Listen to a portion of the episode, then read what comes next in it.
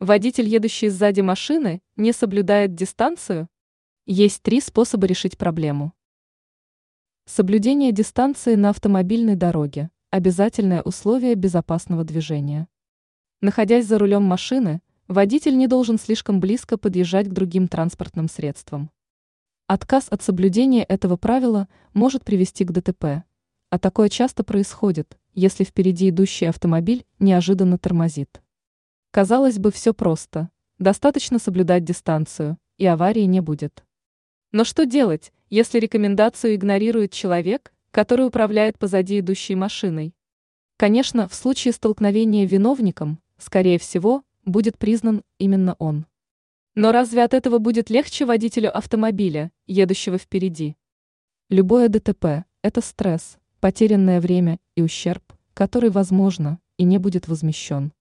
К счастью, есть несколько способов заставить водителя позади идущего автомобиля все же соблюдать правила. Притормозить. Легкое притормаживание – это быстрый способ продемонстрировать водителю, что на дороге сложилась опасная ситуация. Скорее всего, автомобилист сразу же поймет, что дистанцию все же нужно соблюдать. Однако у этого метода есть явный минус – большой риск. Столкновение возможно, даже если притормаживание не будет резким. Поэтому способ стоит использовать только опытным водителям. Новичкам лучше не рисковать. Включить аварийку. Иногда для того, чтобы образумить другого водителя, достаточно подать световой сигнал.